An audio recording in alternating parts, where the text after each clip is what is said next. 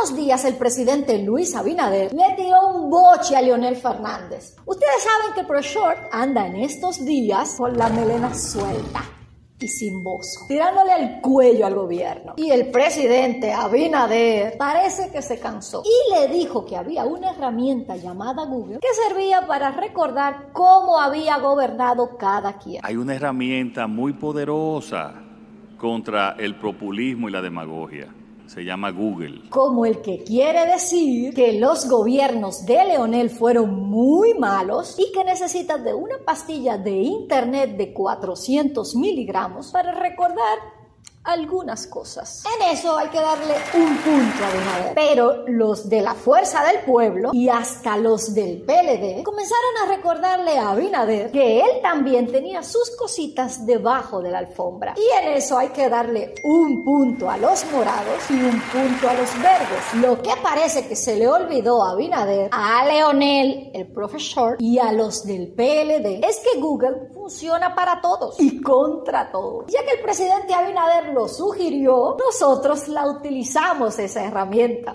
Y, miren lo que nos encontramos. Lo primero que Google me recordó es que Leonel y Abinader fueron aliados a las elecciones pasadas. O sea, que si Fuerza del Pueblo tiene hoy tantos senadores, es en parte culpa o gracias a Abinader. Y si el PRM se van pudo sacar al PLD del gobierno es en parte culpa o gracias a Leonel el profesor. Lo mismo y viceversa. Lo segundo que encontré es que de seguridad no pueden hablar ninguno de los dos. En el gobierno de Leonel fue cuando se compraron las Harley Davidson y dejaron caer el plan Barrio Seguro. Y fue el mismito Abinader el que trajo varias veces a Rudolf Giuliani, su flamante asesor en seguridad, al punto de llegar a decir que en dos años la criminalidad iba a descender hasta la mitad. Y ni las Harley sirvieron para mucho, ni el plan de Giuliani existía. Lo tercero que encontré, aunque yo no busqué nada,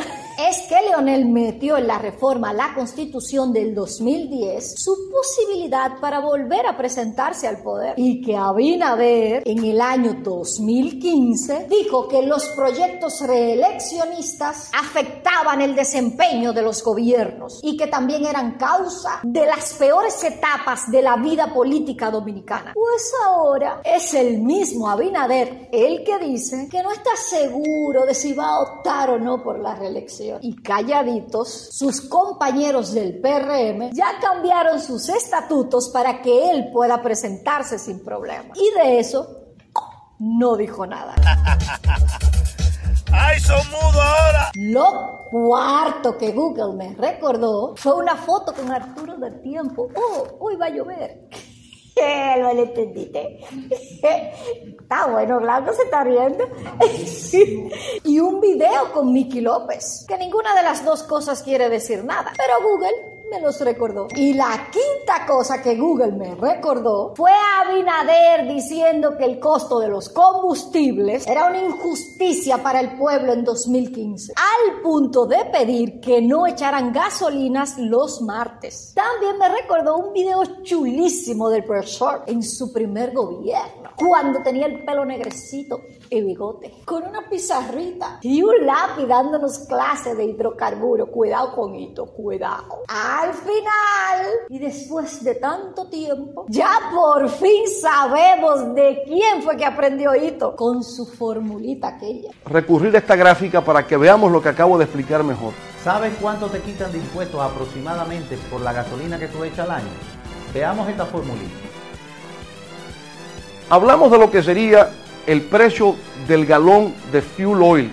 Y así en Google encontramos un montón de cosas más, como que los Estados Unidos le quitaron la visa al senador Félix Bautista y que esos mismos Estados Unidos apresaron al diputado Miguel Gutiérrez, o que Hipólito y Abinader se fueron del PRD por una crisis interna y Leonel y los suyos hicieron lo mismo del PLD. Si los PLDistas creen que nos olvidamos de su líder, Danilo Mecha Larga Medina, yo siento que soy del grupo de los mecha larga.